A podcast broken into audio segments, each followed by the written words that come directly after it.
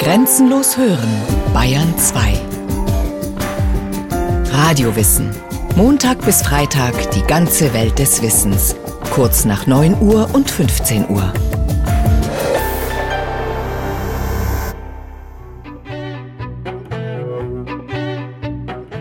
Der Worte sind genug gewechselt. Lasst mich auch endlich Taten sehen.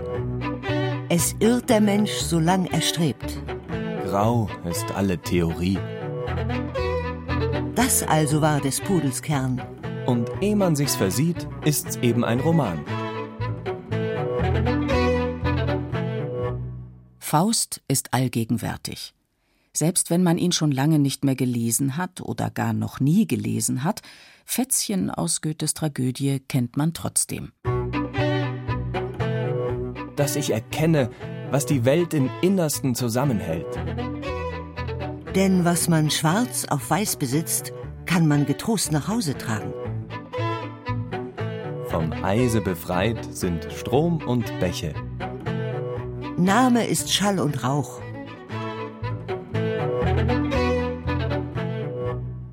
Das ist wie bei, bei Hamlet für die Engländer. Und Hamlet ist überall vorhanden. Und da sind einfach Zeilen, die zitiert werden, innerhalb des Kontextes und außerhalb des Kontextes. Ist das auch der Fall und vielleicht noch potenzierter der Fall bei Goethes Faust?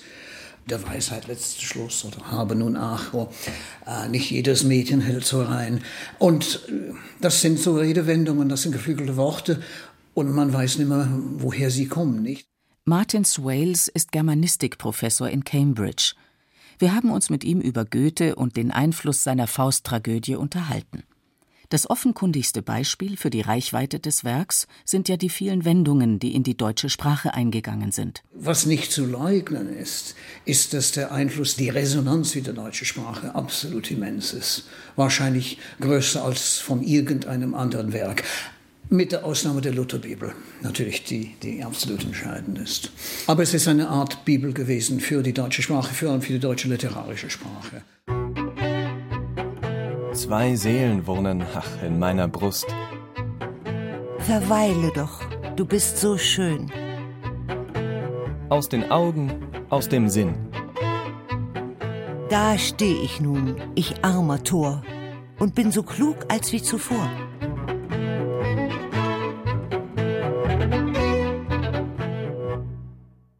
Wenn man aber einmal das Original liest, fällt auf, dass viele Zitate sinnentfremdet benutzt werden. Zum Beispiel Zwar weiß ich viel, doch möchte ich alles wissen. Nicht Heinrich Faust sagt es, sondern sein Famulus Wagner, und zwar nach einem fruchtlosen Dialog mit seinem Lehrmeister, in dem die beiden Männer ununterbrochen aneinander vorbeireden. Wagner zeigt sich in diesem Dialog als ein strebsamer, aber begrenzter Schüler, der nur trockenes Bücherwissen anhäuft. Es ist also ironisch gemeint, wenn Goethe ihn sich mit den Worten verabschieden lässt. Mit Eifer hab ich mich der Studien beflissen. Zwar weiß ich viel, doch möchte ich alles wissen. Faust kommentiert denn auch verächtlich Wie nur dem Kopf nicht alle Hoffnung schwindet, der immerfort an schalem Zeuge klebt, mit gieriger Hand nach Schätzen gräbt und froh ist, wenn er Regenwürmer findet. Das Zitat ist also nicht der Ausspruch des rastlos nach Wissen dürstenden Gelehrten. Ein Biedermann spricht die Worte, der zu begrenzt ist, seine eigenen Grenzen zu erkennen. Der ursprüngliche Sinn geht außerhalb des Kontextes verloren. Und so ist es mit vielen Faustzitaten, sei es Hier bin ich Mensch oder Ihr naht euch wieder schwankende Gestalten. Aber die stimmen als Zitate und irgendwie da ist die deutsche Sprache ungeheuer expressiv und deswegen sind sie haften geblieben. Selbst dann, wenn der Kontext völlig so aus dem Blickfeld geraten ist, ist es nämlich so, dass eigentlich die Sprache von Goethe irgendwie animiert worden ist, angekurbelt worden ist auf eine grandiose Art und Weise. Und es ist eine Sprache, die immens breitspektrig ist. Von umgangssprachlich bis zu hohen Versen und so. Es ist fast ein Kompendium dessen, was im Deutschen sagbar war, denkbar war zwischen 1770 und 1830. Und das ist eine immense Leistung. 1808 ist der erste Teil des Faust erschienen. Er erfreut sich seitdem einer Langlebigkeit, die nur wenigen literarischen Werken beschieden ist. Mehr als 200 Jahre später wird Faust immer noch aufgeführt, verfilmt, gelesen und ja auch parodiert und persifliert, wie auf dem Nockerberg, wo Horst Seehofer den Faust als bayerisches Stück aufführen will. Das ist ein bayerisches Stück und ihr zwei könnt kein Bayerisch. Ein bayerisches Stück? Goethe war doch ein Hesse. Ich habe ein bayerisches Stück daraus gemacht. Ein Hesse, der freiwillig in den Osten gegangen ist. Noch vor dem Mauerfall. Das ist kein Vorbild für die bayerische Jugend. Und deshalb wird es ab dem nächsten Jahr meine veränderte Fassung in den bayerischen Schulbüchern geben.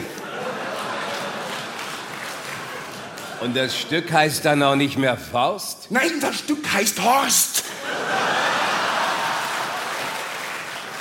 Horst 1, Horst 2. Und, Und Urhorst. Genau. Die glorreichsten Stationen seines, meines Lebens. Wannst mit dem Teufel tanzt, wannst mit dem Teufel tanzt, wannst du mit dem Teufel tanzt, dann brauchst du gute Schuhe. Wannst du mit dem Teufel tanzt, dann brauchst du gute Schuhe, sonst lässt er dich nicht in Ruhe. Wie erklärt sich diese Langlebigkeit von Faust? Wir haben Rolf Selbmann gefragt, Germanistikprofessor an der Ludwig-Maximilians-Universität in München. Die Schiller-Forscher, Schiller-Gesellschaft zum Beispiel, haben große Schwierigkeiten, den Schiller in die Moderne, in die Gegenwart zu transportieren und zu sagen, was hat uns der heute noch zu sagen. Bei Goethe gibt es überhaupt kein Problem. Also den Wilhelm Tell oder den Maria Stuart, den Don Carlos zu aktualisieren und zu sagen, das ist ein Stoff, der uns heute interessiert, muss man mit sehr vielen Verfremdungen und Verbiegungen machen. Bei Faust geht es völlig problemlos. Goethe hat den Faust nicht erfunden. Es soll einen echten Faust gegeben haben, der um 1480 geboren wurde, also gegen Ende des Mittelalters. Ein Scharlatan, der in Alchemie und Magie dilettierte, ein intelligenter, charismatischer, aber zweifelhafter Charakter. Um diese Figur rankten sich im Lauf der Jahre allerlei bunte Anekdoten, die weniger mit dem historischen Faust zu tun hatten, sondern mehr mit den Turbulenzen des Zeitalters. Faust steht auf der Schwelle zur Neuzeit, er lässt das Mittelalter hinter sich, mit seiner Missachtung althergebrachter Regeln, gegen die er in seinem Forscherdrang verstößt. Dass es Dinge sind, die eigentlich nicht erlaubt sind, die jetzt nicht bloß im moralischen Sinn, sondern auch juristisch natürlich strafbar sind. Und dass da so eine Mischfigur entstanden ist. Also die Steigerung aller Ungewöhnlichkeiten, Grenzüberschreitungen, Widerstands- und Aufbegehrshaltungen. Grenzüberschreitung, das ist der Kern der Faustlegende. Sie stellt einen grundlegenden menschlichen Konflikt dar. Dem Menschen sind Grenzen gesetzt, er muss sich an die Regeln der Gesellschaft halten, in der er lebt. Und auch durch seine eigene Physis, durch seinen Körper erfährt er die Begrenztheit der menschlichen Existenz. Andererseits hat der Mensch den Drang und die Möglichkeit, diese Grenzen zu hinterfragen und sie zu übertreten.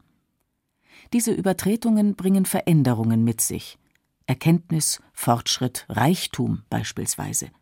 Sie können aber auch Verderben bringen. Das heißt, dass der Mensch einfach das kreativste und das destruktivste Geschöpf ist in der ganzen Welt. Und Goethe hat das gewusst. 200 Jahre nach Faust. Ein junger Mann sitzt in einer hochgewölbten gotischen Studierstube. Er hat sich der Magie ergeben.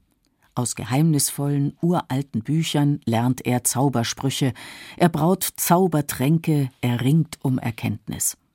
Sein Leben hat in der Begegnung mit der dunklen Macht eine schicksalhafte Wendung genommen, und ein Teil dieser dunklen Macht hat sich dabei auf ihn übertragen. Sein Name ist die englische Version des deutschen Heinrich, Harry, Harry Potter. Dieses zentrale Anliegen der Faustsage, nämlich ein Bündnis mit dem Teufel, wird philosophisch erweitert. Denn man kann schon sagen, dass zum Teil Mephisto nicht nur Faust Gegner ist, sondern in Faust selber vorhanden ist.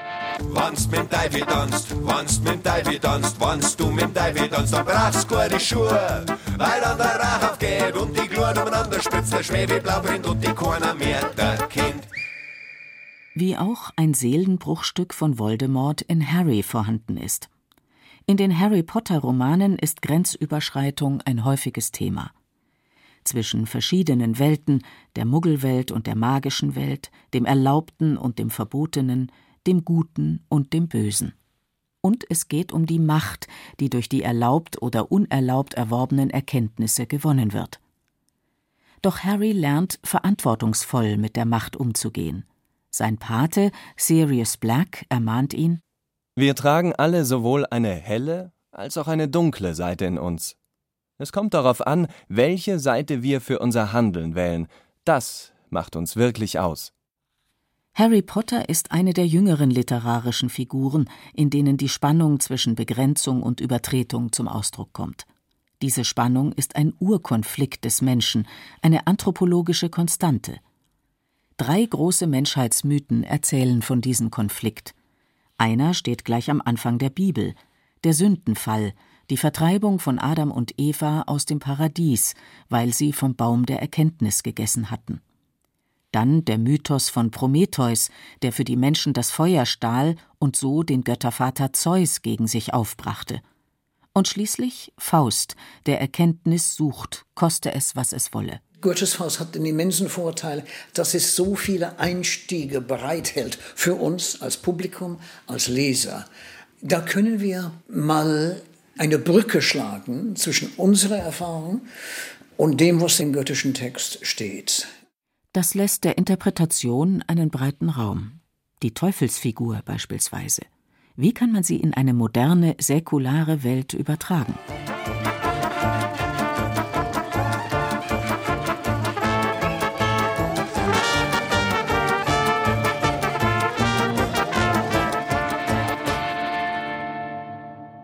Und ich finde, dass es absolut legitim ist, was etwa die Mephisto-Figur angeht, eben in Mephisto, in dieser Teufelsfigur, jemanden zu sehen, der sozusagen die Beschleunigung der menschlichen Existenz, der Moderne, unserer Moderne, zum Ausdruck bringt.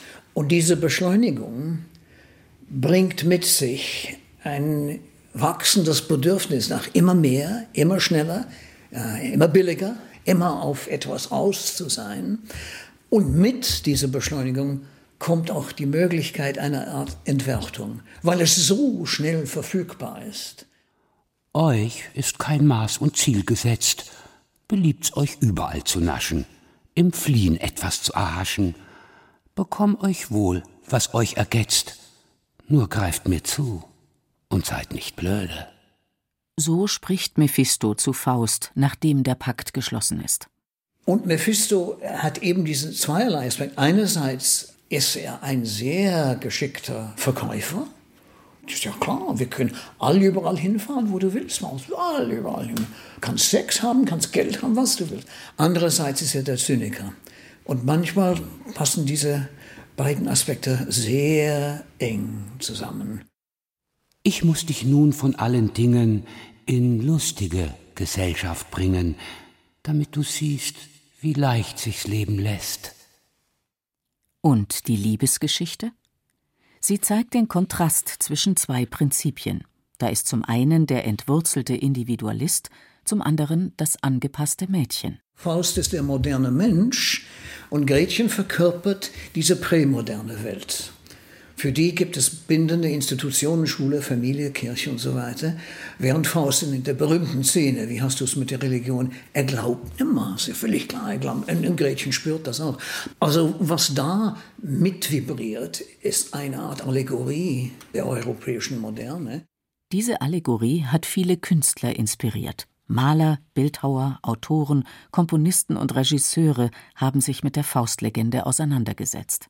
Von Maler Müller bis zu Heine, Lenau, Krabbe, Lord Byron, Turgenev, Valerie, äh, dann das berühmte Buch Der Meister und Margarita von Bulgakov bis Thomas Manns Dr. Faustus. Also das ist schon eine sehr beeindruckende Wirkungsgeschichte, die auch im Bereich der Oper zum Beispiel hineinläuft und vor allen Dingen in Verfilmungen. Es gibt schon sehr früh mit den Stummfilmen gibt es also berühmte Verfilmungen, die berühmteste vielleicht in Deutschland von Murnau 1926 schon. Und dann in vielen anderen Adaptionen. Also ich erinnere an Klaus Mann mit seinem Roman Mephisto, der auch eine Art von Faustwirkungsgeschichte ist und der vor allen Dingen dann 1981 durch die große Verfilmung mit Brandauer so eingeschlagen hat.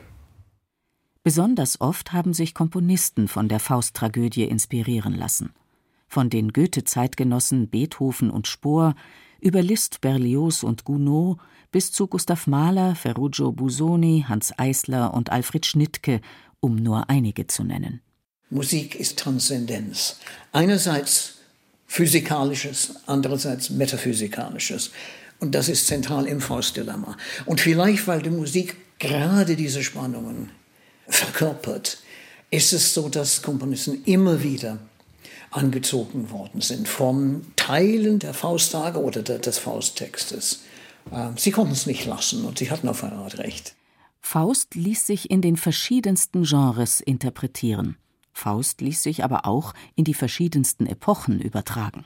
Das Leben eines Stückes, eines jeden literarischen Kunstwerks, besteht darin, dass das ständig sich ändert, changiert mit der Zeit.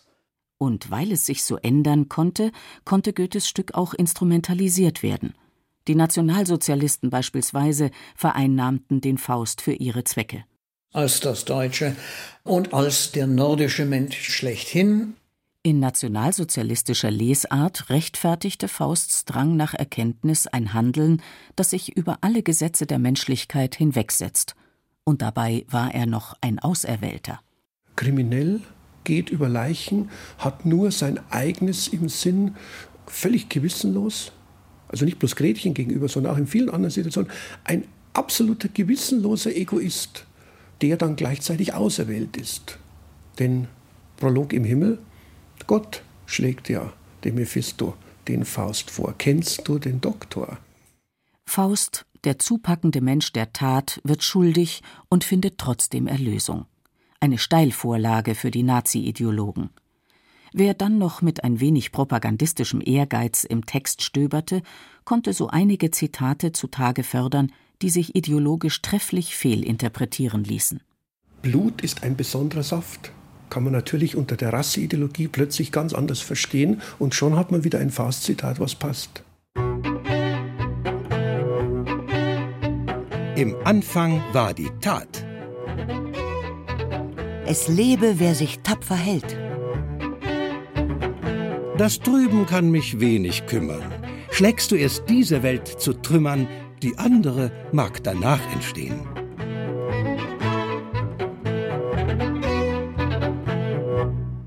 Auch die DDR-Ideologen fanden im Faust, was sie finden wollten. Da war lange die Argumentation, dass nämlich das sozialistische Deutschland, dass die DDR eigentlich die legitimen Nachfahren sind der Weimarer Klassik. Und selbst so ein Mann wie Walter Ulbricht, der nun wirklich das Gegenteil von einem Intellektuellen war, hat tatsächlich versucht, den Faust als Tatmenschen, als sozialistischen Tatmenschen zu instrumentalisieren und die Teile aus dem Faust 2 herauszupicken, die er sozusagen für den Sozialismus brauchen konnte. Es gibt ja diesen Monolog, der dann gipfelt in diesem Satz. Es geht also darum, auf freiem Grund mit freiem Volke stehen.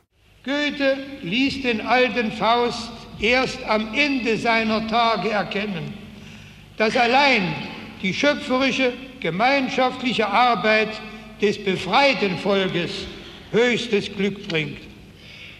Solch ein Gewimmel möchte ich sehen, auf freiem Grund mit freiem Volke stehen.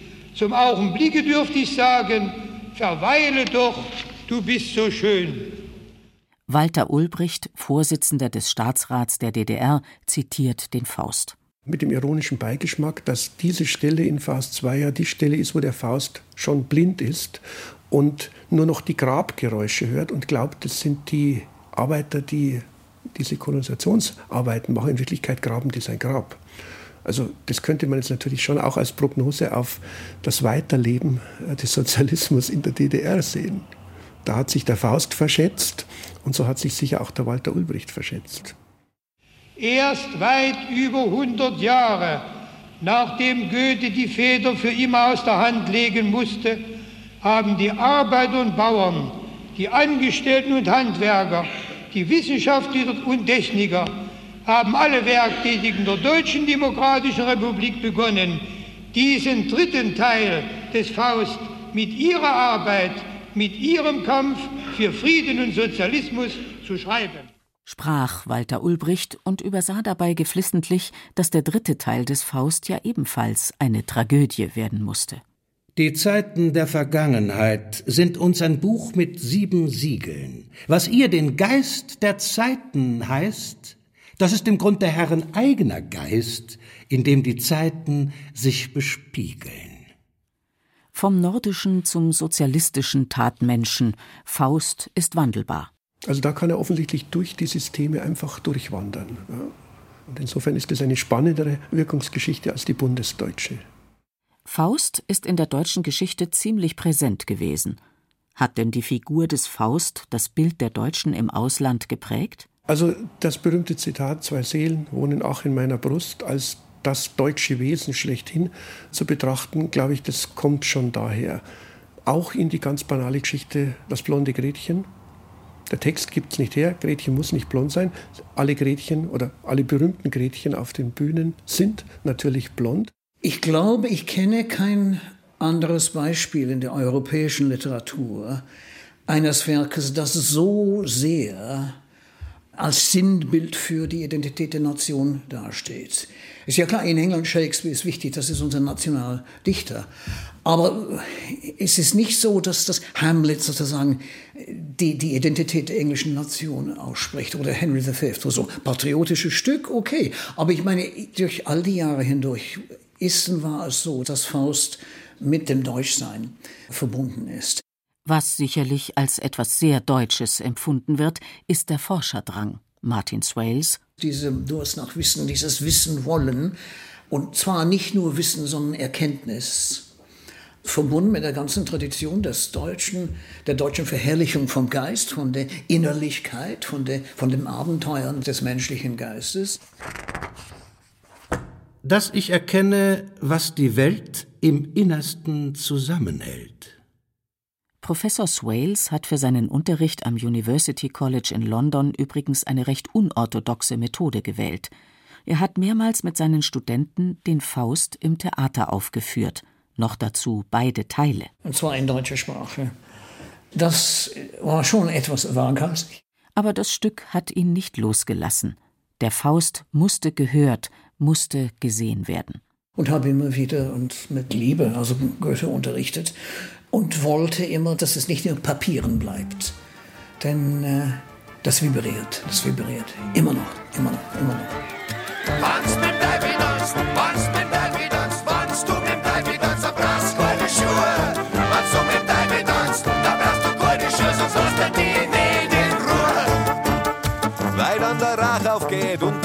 umeinander spritzt, der Schwefel brennt und die keiner mehr da kennt.